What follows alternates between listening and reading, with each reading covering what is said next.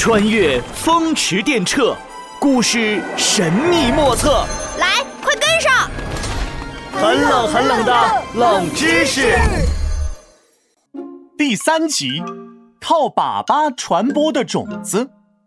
闹闹刚学了语文，植物妈妈有办法，对课文里的苍耳产生了好奇，便约了诸葛乔治和王静静到山上找苍耳种子。大家走在路上，突然王静静指着闹闹的脚说：“闹闹，你脚上有虫子！”切，休想忽悠我！本天才闹不怕虫子。闹闹低头一看，隐约看到几个毛茸茸的绿色小球粘在了自己的裤子上。啊妈呀，这是什么虫子啊？闹闹吓得直跳脚，可是那些绿色小球一直粘得死死的，怎么都甩不掉。王静静看得哈哈大笑起来。乔治弯下腰捡起一个小绿球，拿到闹闹面前。大惊小怪，这个就是你要找的苍耳种子啊！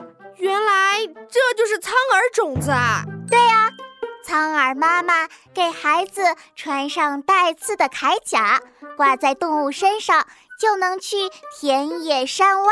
没错，这样就能达到播种繁殖的目的了。哇哦，植物真是太神奇了！嘿嘿，我也好想变成种子，体验一下播种的奇妙。Bingo！那我就带你们去一个好玩的地方，体验一下植物有趣的播种方式。说完，乔治掏出时空机，启动开关，开启银河之门，穿梭时空要塞，起！时空机立即变大。三人乘坐时空机来到了一个新奇的农场，里面种植着各种各样的植物，而且还有一些长颈鹿、斑马等动物在闲逛。现在有风力、水流和动物的三种种子传播方式，你们想选哪种呢？哈哈，我肯定选。哎，等等，女士优先，我选水流，就像在水上玩漂流，飘啊飘，荡啊荡。切。我本来也不选那个，我选动物。我要跟长颈鹿先生来一次亲密接触。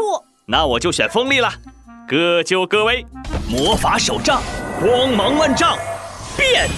手杖发出的数道金光打在大家身上，闹闹变成了一串葡萄挂在树上，王静静变成了一颗莲子长在池塘里，诸葛乔治则变成了杂草的一颗种子长在麦田里。咱们来比赛，看谁先完成播种吧！比就比。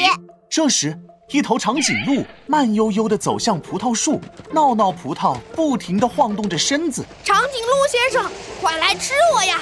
吃完把我吐到地上，我就完成播种了。于是，长颈鹿慢慢走到树下，伸长舌头舔着闹闹葡萄。哎呀，哎哎，别舔呀！啊，好，好，好，好痒，好痒。紧接着，长颈鹿张大嘴，还没嚼几下就吞掉了闹闹葡萄。哎呀，你怎么比我还贪吃？吃葡萄不吐葡萄皮就算了，还不吐籽啊？谁告诉你动物会吐籽啊？那我怎么播种啊？嘿嘿，后面你就知道了。闹闹葡萄被长颈鹿直接吞进肚子里，陷入黑暗之中。哎哎哎啊！王静静变的莲子已经熟透。只要轻轻一碰，便会掉到水里。哼，我可不能输给闹闹。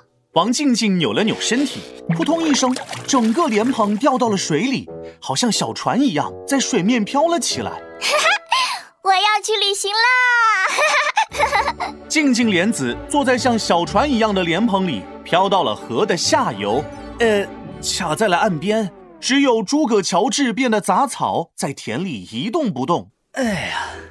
四顾何茫茫，东风摇百草。就这样过了一天，大家都没有明显的变化。第二天早晨，一个农场主驾驶一辆收割机到麦田里收割，乔治杂草被收割机搅碎，种子被打散，飞到了路边，落到了土里，开始生根发芽。哎，我竟然是最先完成播种，哈哈，惊不惊喜，意不意外？这时。飘在河边的莲蓬也发生了变化，静静莲子从莲蓬上脱落，慢慢沉到了水底。在水底生根发芽。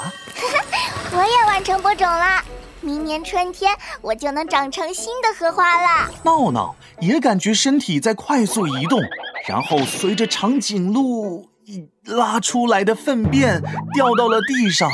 哈哈，我终于出来了！嘿嘿嘿。啊，怎么这么臭啊？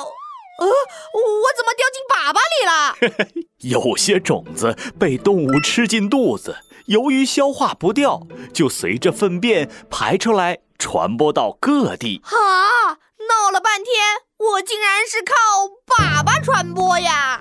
嗯，隔着一条河，我都能闻到粑粑的臭味了。哎呀，早知道这样，我就不选动物了。诸葛老师，快救救我！我快被熏死了。诸葛乔治见闹闹坚持不住了，便启动时空机，斗转星移，时空穿梭。